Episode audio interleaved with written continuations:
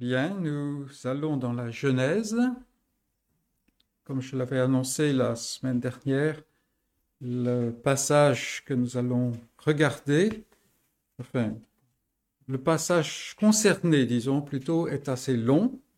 J'espère que vous avez lu, médité, réfléchi sur tout ce passage. Nous allons commencer à la fin du chapitre 33 et nous allons aller jusqu'au début du chapitre 35. Mais on va pas lire tout le passage, donc on va commencer en 33, Genèse 33, verset 17. Et nous lisons donc Jacob partit, partit pour Sukkot. Il bâtit une maison pour lui et il fit des cabanes pour ses troupeaux. C'est pourquoi l'on a, appelé ce lieu du nom de Sukkot. À son retour de Padan Aram, Jacob arriva heureusement, en bonne santé, à la ville de Sichem, dans le pays de Canaan, et il campa devant la ville. Il acheta la portion du champ où il avait dressé sa tente des fils de Hamor, père de Sichem, pour cent Kessita. Et là, il éleva un autel qu'il appela El Eloé Israël. Et nous sautons par-dessus le chapitre 34 et nous lisons le début du chapitre 35, versets 1 à 7. Dieu dit à Jacob, Lève-toi, monte à Bethel et demeure-y. Là, tu dresseras un autel au Dieu qui t'apparut lorsque tu fuyais Ésaü, ton frère.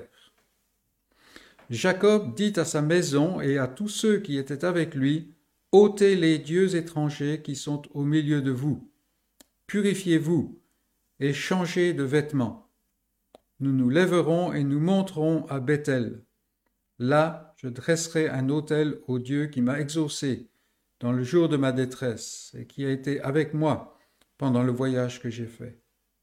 Ils donnèrent à Jacob tous les dieux étrangers qui étaient entre leurs mains et les anneaux qui étaient à leurs oreilles. Jacob les enfouit sous le térébinthe qui est près de Sichem. Ensuite ils partirent. La terreur de Dieu se répandit sur les villes qui les entouraient, et l'on ne poursuivit point les fils de Jacob. Jacob arriva, lui, et tous ceux qui étaient avec lui, à Luz, qui est Bethel, dans le pays de Canaan. Il bâtit là un autel, et il appela ce lieu El Bethel. Et c'est là que Dieu s'était révélé, révélé à lui lorsqu'il fuyait son frère. Et c'est la parole de Dieu. Et aujourd'hui, nous allons regarder ce passage, ces passages, et on va donner un titre à ce message, c'est échelle, pluriel, et serpent, pluriel, échelle et serpent. Alors, il existe un jeu de société, échelle et serpent. Alors, il est beaucoup plus connu dans le monde anglophone que dans le monde francophone.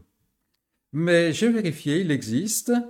Et quand on joue à ce jeu, jeu de société donc, lorsque, lors du parcours du jeu, les joueurs avancent leurs pions de case en case et il leur arrive de tomber sur des cases euh, où, qui leur permettent de progresser plus vite. Vous avez le bas de la case qui est occupé, enfin la case qui est occupée par le bas, d'une échelle et bien entendu vous sautez euh, plusieurs lignes.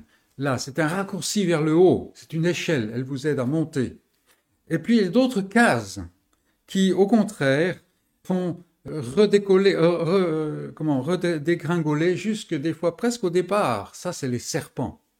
Bien entendu, c'est une référence. La plupart des gens ont oublié ça, mais c'est une référence à euh, la vie de Jacob et aussi au thème biblique du serpent. Le serpent, celui qui fait la chute, qui provoque la chute, et puis les échelles, l'échelle que Dieu a mise entre la terre et les cieux, ou entre les cieux et la terre. Donc, voilà le jeu de société, échelle et serpent. Et la vie dans le monde ressemble à ce jeu de société. Il y a des moments qui sont fastes, où tout va bien. on est en train de monter sur une échelle. Et il y a d'autres moments qui sont plutôt difficiles et qui provoquent même des pertes, des moments serpents. Et la vie du chrétien dans le monde n'est pas étrangère à ce phénomène, tout au moins dans sa dimension spirituelle. Il y a des temps de spiritualité vibrante, des échelles, et d'autres moments où il est préférable de parler de rétrogradation, de recul, c'est les serpents. Et dans le pèlerinage de Jacob, nous voyons maintenant un exemple de ces deux expériences. Le patriarche passe par un moment maintenant, un moment long, où sa foi et la vivacité de sa spiritualité semblent s'être évanouies. Et cela provoque des conséquences très fâcheuses et très graves même. Et puis, à l'instigation de l'Éternel, la foi de Jacob recommence à briller, d'un éclat redoublé même. C'est une échelle. Et si le passage précédent, avec Mahanaïm, Péniel, la rencontre avec Ésaü, si ce passage précédent se caractérisait, caractérisait par le mystère, avec un grand nombre d'éléments difficiles à comprendre, qu'est-ce que ça veut vraiment dire? La fin du chapitre 33 est remplie de surprises qui défient la compréhension. Comment de telles choses peuvent-elles arriver un homme tel que Jacob après les expériences qu'il vient de connaître. Comment Jacob peut-il se comporter comme il le fait dans ce passage, notamment la fin du chapitre 33 C'est ce que nous chercherons à voir en premier. Nous laisserons de côté tout le chapitre 34 non pas qu'il ne soit pas dans la parole de Dieu, mais le chapitre 34, en fait, c'est simplement une conséquence de ce qu'on voit à la fin du chapitre 33. Donc si on regarde la source, on va comprendre la conséquence assez facilement. Et puis le chapitre 35, c'est le réveil, n'est-ce pas? Ce chapitre 34, en plus, c'est pas une lecture très réjouissante. C'est dans la Bible, on est d'accord, mais c'est surtout pour ce qui nous concerne la conséquence de ce que nous allons voir maintenant. Et donc, notre premier point s'intitule Sukkot et Sichem. Vous voyez, on ne fait pas dans l'originalité ce matin. Sukkot et Sichem. Alors, juste avant leur séparation, vous vous rappellerez, Jacob a dit à son frère qu'il préférait avancer au rythme des plus faibles dans son camp. Euh, il laissait ainsi l'impression à Ésaü qu'il allait le suivre plus loin, plus tard, doucement, et qu'il allait le rejoindre. Tout au moins, quand on lit, c'est l'impression que ça nous laisse. Et Esaü a probablement compris cela. Ou tout au moins, on pourrait s'attendre à ce que Jacob s'avance vers le sud, sud-ouest, et qu'il aille à Mamré auprès de son père Isaac, qu'il n'a pas vu depuis déjà plus de vingt ans. Mais au lieu de cela, le voilà qui part vers l'ouest et se pose dans la vallée à Sukkot. Le nom Sukkot vient de ce qu'il fait en fait, c'est cabane. Et encore plus surprenant, nous le voyons se bâtir une maison. C'est la première fois que la lignée de la promesse possède une maison, ou bâtit une maison tout au moins. Et nous le voyons aussi dresser des cabanes pour son cheptel, et tout s'installer. Un peu plus tard, il continue vers le nord-ouest et il s'établit près de Sichem. Encore plus surprenant, c'est qu'il achète un terrain du chef de Sichem. Il semble avoir l'intention de s'y établir et effectivement, Jacob va rester dans ce lieu à peu près une dizaine d'années. Nous savons que l'Écriture donne parfois des indices à l'avance. C'est Moïse qui écrit le Pentateuque et Moïse parle bien longtemps après. Et donc il a écrit en même temps tout ce qui s'est passé avant et ce passage. Et l'Écriture donne des indices. Sichem, en fait, c'est le premier endroit où est arrivé Abraham quand il a atteint Canaan. C'est au chapitre 11. Et Moïse ajoute quand il parle d'Abraham, il ajoute alors l'information que les Cananéens étaient alors dans le pays. Et comme vous savez, il n'y a rien qui est vraiment innocent, qui n'a pas de sens dans la parole de Dieu. Voilà quelque chose que Moïse écrit, peut-être en pensant au temps de Jacob. Et c'est probablement la raison pour laquelle, ou une des raisons pour lesquelles, Abraham continue ses marches. Il ne s'arrête pas à Sichem quand il arrive en Canaan. En fait, il traverse tout le pays. Or, Jacob, lui, s'installe près de Sichem en achetant un terrain. Et la question se pose.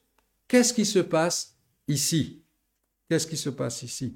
Et c'est une question légitime. En effet, Jacob est maintenant Israël.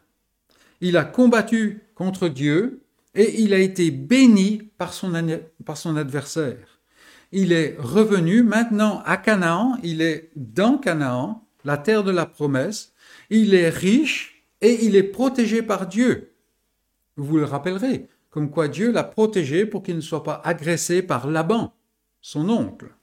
Et vous vous rappellerez aussi comment Dieu a tourné le cœur d'Ésaü de telle manière à ce que, en fait, il y ait réconciliation entre les deux frères et surtout que Jacob reconnaisse le tort qu'il avait fait ou la manière tordue dans laquelle il avait, de laquelle il avait euh, agi. Or, nous voyons maintenant Jacob agir d'une manière surprenante et imprévisible. On s'attendait vraiment pas à ça. Alors, il est possible que vous ayez lu ce, petit paragraphe un peu en glissant dessus, en disant voilà, bon, c'est l'information, c'est les nouvelles au sujet du périple de Jacob, mais il y a beaucoup plus que cela, n'est-ce pas? Il agit d'une façon surprenante et imprévisible. En fait, Jacob ici agit comme s'il était un autre homme. Il y a une brisure entre le chapitre 35 et la fin du chapitre 35. Euh, chapitre 33, pardon il y a euh, un genre de cassure là. On a l'impression que c'est un autre homme, comme si en fait il est redevenu l'ancien Jacob et que Israël est un petit peu mis de côté. En fait, quand on regarde bien Jacob, on a l'impression qu'il est devenu Ésaü lui-même, parce qu'il agit un peu comme Ésaü agirait. Alors que Dieu lui a fait une promesse, Jacob attache son cœur à un terrain. Qu'est-ce qui se passe? Qu'est-ce qui se passe? Voilà notre question quand on est face à ce passage. Et Jacob, en fait, est en pleine rétrogradation spirituelle. Il est en train de retourner en arrière. C'est un recul. Pourquoi? Quelle est la raison pour cela? La première chose que nous voyons est que Dieu n'est pas directement mentionné ni dans cette fin de chapitre, ni dans tout le chapitre 34. On ne le voit pas du tout. Il est absent. Or, si Jacob a quitté Padan Aram, c'est parce que Dieu le lui a ordonné de le faire. Et Dieu, quand il est venu lui parler, parler à Jacob et lui ordonner de partir en Canaan, il s'est désigné lui-même comme étant le Dieu de Bethel. Chapitre 31, verset 13. Et donc on s'attendrait à voir Jacob aller directement à Bethel. C'est l'indice que Dieu donne, n'est-ce pas? Mais non, il a mis le lieu de sa rencontre avec Dieu en oubli. Il y a quelque chose qui se passe. Jacob est tombé dans la désobéissance. En fait, il est tombé dans l'inertie de la désobéissance. Et il ne va pas à Bethel. Et il est certain que Moïse écrit ici, avec l'intention de ranimer en nous le souvenir de l'incident de Lot, qui lui-même a regardé la vallée très luxuriante, favorable pour ses troupeaux. Parle beaucoup des troupeaux dans notre passage. Et puis s'est approché, il a dressé ses tentes à côté de Sodome, bien que sachant, parce que ça se savait, que les villes avaient une mauvaise réputation. Et puis petit à petit s'approche et nous voyons qu'il demeure à Sodome. Il est même un homme en vue puisqu'il s'assied à la porte. Et Moïse ici, quand il écrit à ce sujet-là, il veut nous faire penser à cela. Il est en train de nous dire, voilà ce qui est en train d'arriver à Jacob, à Jacob. Mais nous sommes en droit de nous demander comment il se fait que Jacob retourne si vite dans les voies du monde, dans les voies de la chair.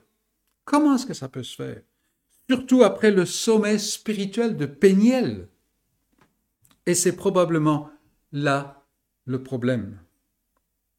Péniel était un sommet spirituel, suivi par un autre temps fort de la réconciliation avec deux frères, où le poids de culpabilité que Jacob portait toutes ces années a pu être mis de côté. Il y a une réparation là, d'une manière ou d'une autre. Vous voyez? Donc, deux temps forts, deux temps forts. Mais hélas, si les temps forts spirituels fortifient l'esprit, et ils le font, ils peuvent avoir un effet tout aussi puissant sur la chair. Et en effet, cette chair va dans le sens inverse de l'esprit. Elle cherche toujours à attirer l'attention sur soi-même. Et nous avons un grand besoin de veiller. Et il semble que Jacob ne l'ait pas fait. Jacob n'a pas veillé, il est encore sur son petit nuage, comme on dirait aujourd'hui, et patatrac, Un indice apparaît dans le texte un indice qui peut nous indiquer que c'est vraiment l'esprit de Jacob là. Alors qu'il est dans le voisinage de Sichem, nous lisons que Jacob dresse, bâtit, érige un autel. Alors, il n'y a rien de très spécial à cela. Abraham lui-même avait bâti un autel dans le coin, à son arrivée, dans ce lieu. Ce qui alerte surtout ici, c'est le nom que Jacob donne à cet autel. Alors on l'a lu comme El Eloé Israël, mais vous avez une petite note bien sûr qui vous rapporte en bas de page et qui vous dit que ça veut dire Dieu, le Dieu d'Israël. Ça semble très bien, n'est-ce pas? Et ne doutons pas un instant que Jacob est sincère dans ce qu'il fait. Il fait un autel à l'Éternel. Oui, il veut adorer Dieu. Il est sincère, mais il est rempli de lui-même. Il est rempli de celui qui sort de Péniel. Il est maintenant Israël. Il a été béni d'une manière singulière. Il emporte d'ailleurs la marque dans sa chair. Quand vous voyez Jacob, vous voyez un boiteux, parce qu'il est passé par Péniel. Péniel, tout en façonnant et en bénissant l'esprit de Jacob, a aussi attisé les élans de sa chair. Et il bâtit une maison et une ferme à Sukkot, et il achète un terrain à Sichem, et il laisse sa fille aller fréquenter les jeunes filles cananéennes, et il se tait quand l'honneur de cette fille est, est bafoué, brisé, et voilà, Jacob est en pleine déconfiture parce que maintenant il fait grand cas de Israël. Jacob est en plein recul spirituel. Il fonctionne comme un homme du monde. Oui, il y a encore le culte à l'autel près de Sichem, mais cet autel est en réalité à la gloire d'Israël. Et Jacob est tombé sur une case où il y a un serpent et il est descendu au bas du jeu. Et il a dégringolé, presque jusqu'au point de départ.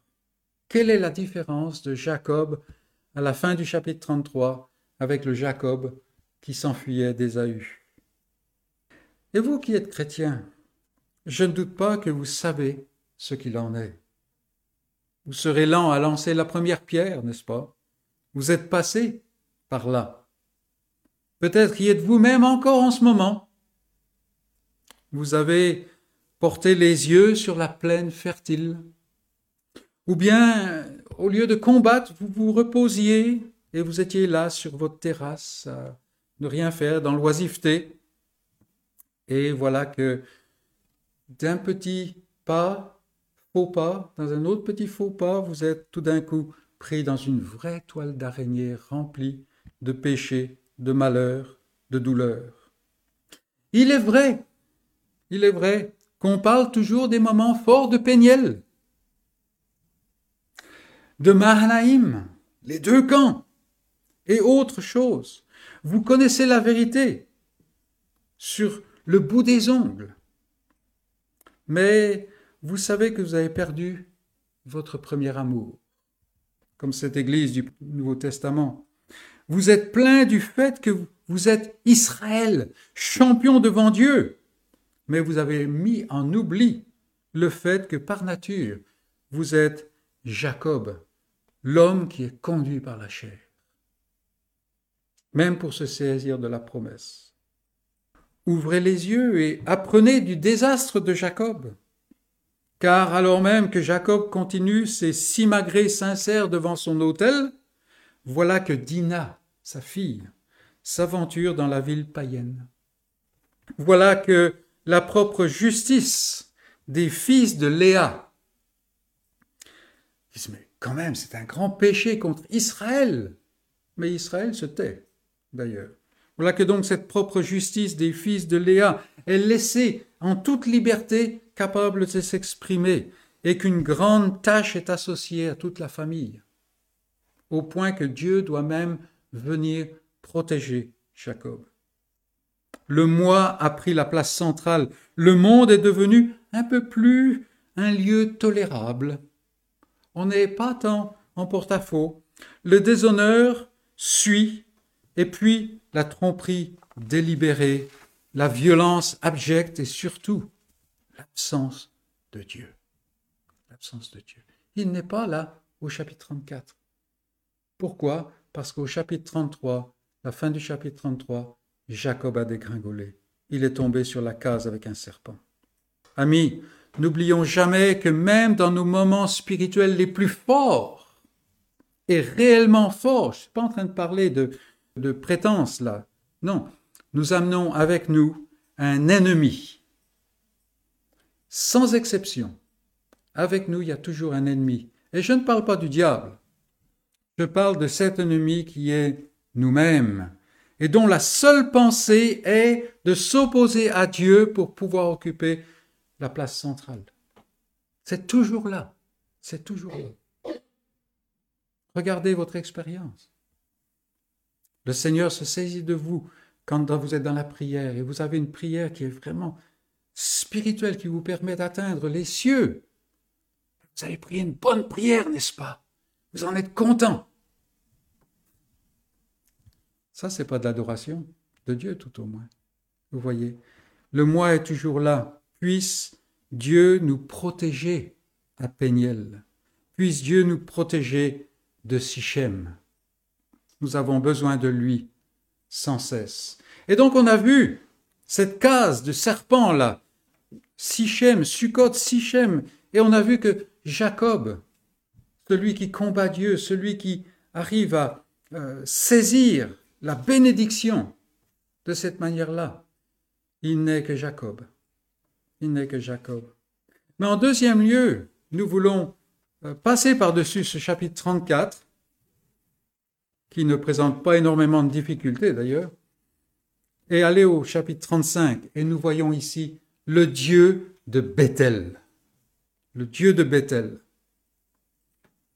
Comme je l'ai dit, le chapitre 34 se termine par un désastre et par un échec complet. Combien de fois ça nous arrive, n'est-ce pas? On va être en présence de, de non-croyants et on sait que ça va pas fort avec nous. Et les non-croyants nous, nous mettent à défi défi d'expliquer notre foi, par exemple, ou je ne sais pas quoi d'autre, comme ça. Et on est là, on se sent absolument dépourvu de la moindre force. On, est, on, se sent tellement hypocrite, n'est-ce pas, qu'on n'arrive même pas à parler. Il arrive même qu'un bot en touche carrément. Non, ça vous arrive pas. Hmm. Bon, peut-être. Un échec complet. Et combien il y en a, n'est-ce pas? Comme le dira plus tard le sage inspiré, la voix de l'homme n'est pas en lui-même. C'est donc un grand encouragement quand on arrive au chapitre 35 et qu'on voit au début de ce chapitre le premier mot qui nous frappe. Déjà c'est là. Voyez, regardez. C'est ce mot qui était tellement absent. Dieu dit. Dieu. Tellement absent, jusque ce chapitre, euh, enfin la fin du chapitre 33, chapitre 34 n'est pas là. Et ici, Dieu est là. Rien que dans cette phrase, Dieu dit, nous avons un résumé de la grâce. Tout commence avec Dieu. Et ce Dieu vient vers Jacob. Dieu dit à Jacob. Dieu ne vient pas vers Israël. Dieu vient vers Jacob. Oubliez la prééminence d'Israël. Dieu vient de manière imméritée vers ce paumé, vers celui qui a failli. Il vient. Mes amis, n'est-ce pas là le message dont nous avons précisément besoin, chacun d'entre nous Et Dieu peut venir et il peut passer au-dessus du, démérite, au-dessus de, de ces turpitudes, précisément parce qu'il est le Dieu de l'alliance.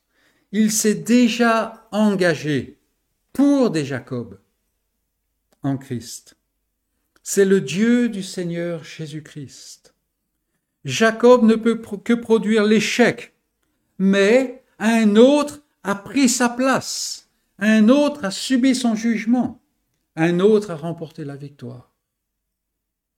Et c'est ainsi que Dieu peut venir à Jacob, le Dieu de l'alliance. Ça n'est pas n'importe quel Dieu, mes amis. Alors Dieu dit, et regardons ce qu'il dit. Quand Dieu parle, c'est merveilleux, n'est-ce pas? Dieu dit à Jacob, lève-toi. Premier sous-point, lève-toi.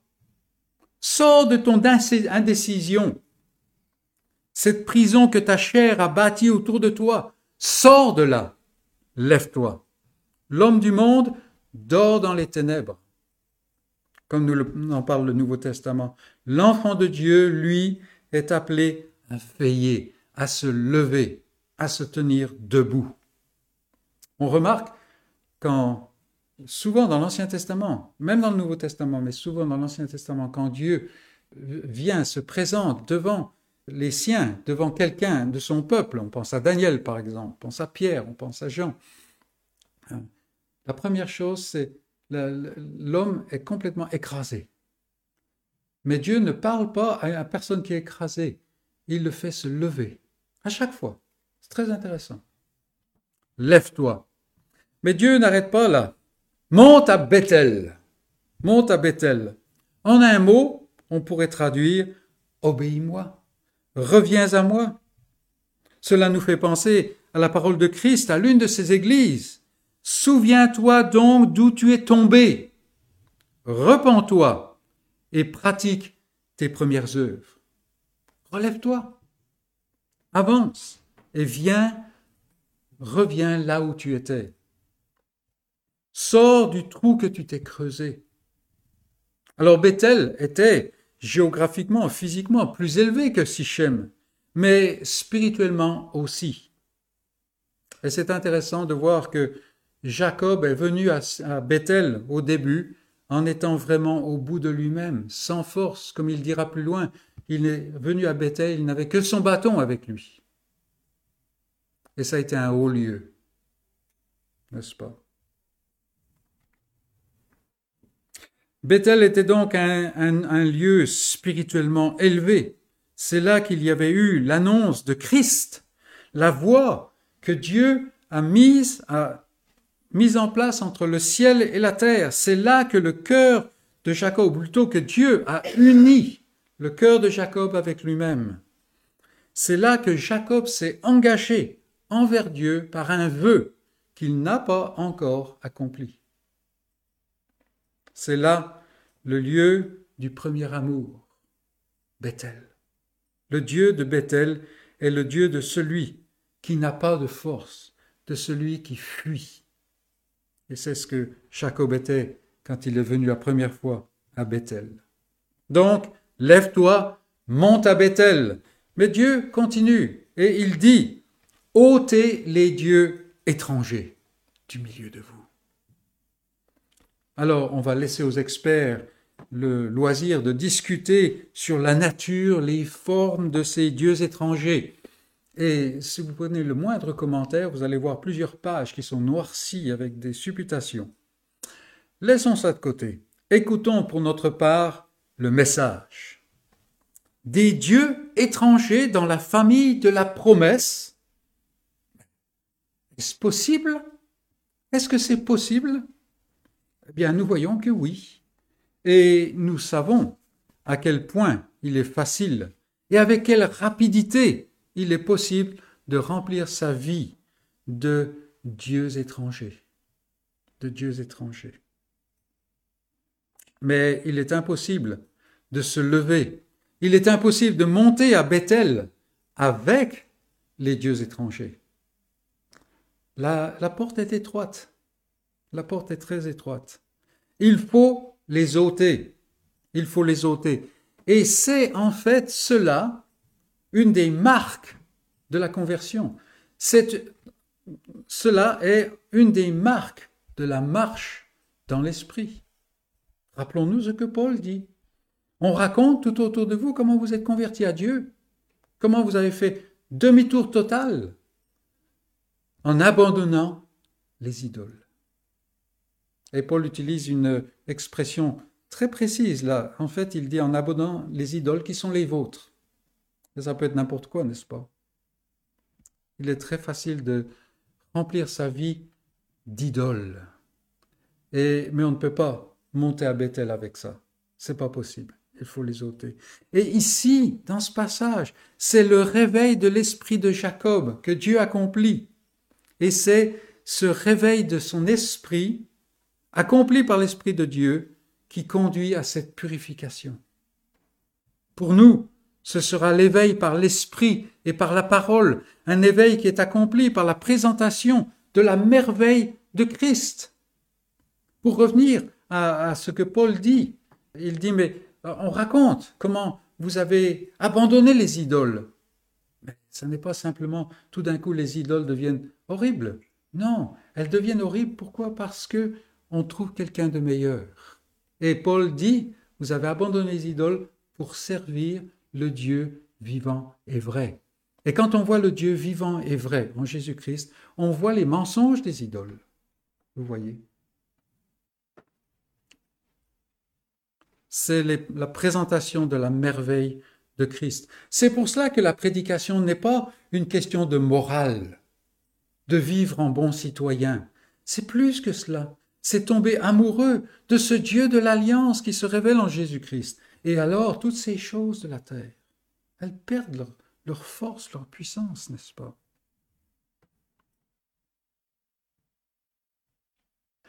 Ôtez les dieux, levez-vous, changer de vêtements. On ne peut pas aller dans la présence de Dieu sans avoir revêtu l'habit de noces, qui est la justice parfaite de Christ, ni sans avoir été purifié par son sang des œuvres mortes de la chair. Sichem Sukkot s'est rempli de mort, c'est la chair, et il faut se purifier pour monter à Bethel. Êtes-vous passé par là? Êtes-vous passé par là?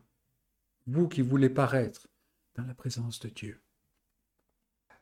Mais nous voyons encore autre chose parce que voilà que Jacob détruit les, les idoles, il se lève, il se prépare à partir, il déclare sa, son intention à toute sa famille de monter à Bethel, mais il est mentionné que la terreur de Dieu, n'est-ce pas, la terreur de Dieu a envahi tous ceux qui sont autour de, de Jacob. Parce que, en fait, avec ce qui était arrivé dans le chapitre 34, toute la famille était devenue odieuse à tous les peuples autour. Et c'était des Cananéens, n'est-ce pas? Et c'est pour cela que Jacob était dans la crainte. Mais Dieu a fait, a répandu la terreur de Dieu, nous lisons. Il est difficile de savoir quelle est la forme que représentait, que revêtait cette terreur de Dieu qui empêche les peuples de fendre sur Jacob et de le détruire. Ce qui est certain, toutefois, c'est que la protection de Dieu est sur le chemin du retour à lui.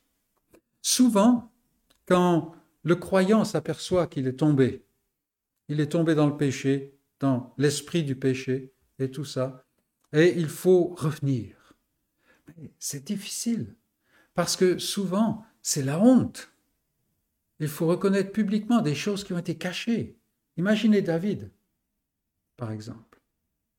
Et toujours, on se dit, mais qu'est-ce que les autres vont penser? Mais je ne peux pas faire ça. Vous voyez, la chair réfléchit comme ça. Et ici, Jacob, probablement, euh, une des choses pourrait dire, mais comment je peux aller à Bethel alors que les autres sont en train de me guetter?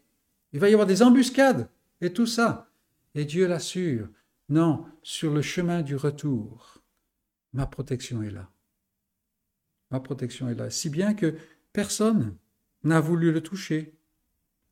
Et vous qui voulez venir ou revenir à Dieu, mais qui redoutez quelque chose euh, qui pourrait accompagner cette démarche, quoi que ce soit, écoutez Dieu et il dit, je veille sur celui qui me craint. Il veille sur celui qui le craint.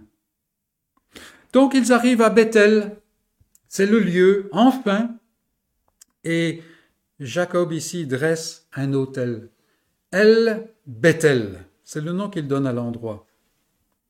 Donc Jacob, son camp arrive au lieu, le lieu précis, où plus de trois décennies avant, Jacob, en fuite, totalement démuni, a rencontré Dieu, ou plutôt où Dieu l'a rencontré. Il est revenu là où il était. Et franchement, c'est le même Dieu, mais sous beaucoup d'aspects, c'est le même Jacob. Le même Jacob. Tout à fait, mais quand même. Dieu est tout maintenant, et l'homme n'est rien. Et, c'est le, et ce lieu, c'est la maison de Dieu. Regardez, il l'appelle, il l'appelle le lieu El Bethel.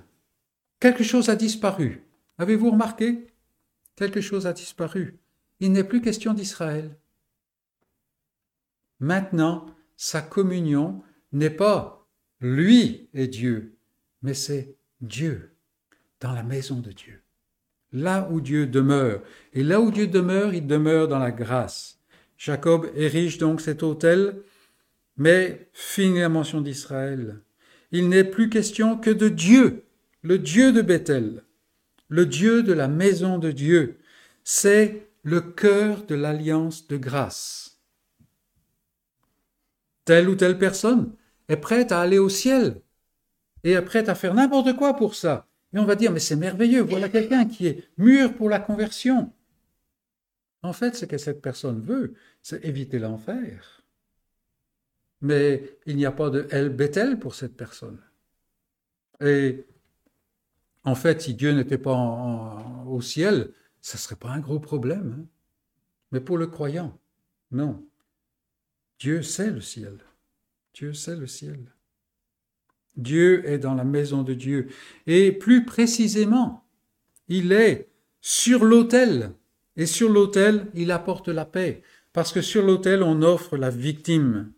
Et dans ce nom, El Bethel, il y a la préfiguration de l'évangile du salut. C'est là où Dieu réside. Et Dieu réside là où le sang a été répandu pour expier, pour apporter la paix. Voici l'agneau de Dieu qui ôte le péché du monde. Comment est-ce qu'il fait? Comment est-ce que cet agneau peut redonner la vie au raté de Sichem, celui qui a tout bousillé? Il détruit toute autorité qui se dresse contre Dieu. En fait, il les cloue à sa croix. Il déchire le voile de haut en bas. Il pénètre comme les prémices, comme le premier de la moisson devant l'Éternel, avec son sang. Et donc il y a la paix.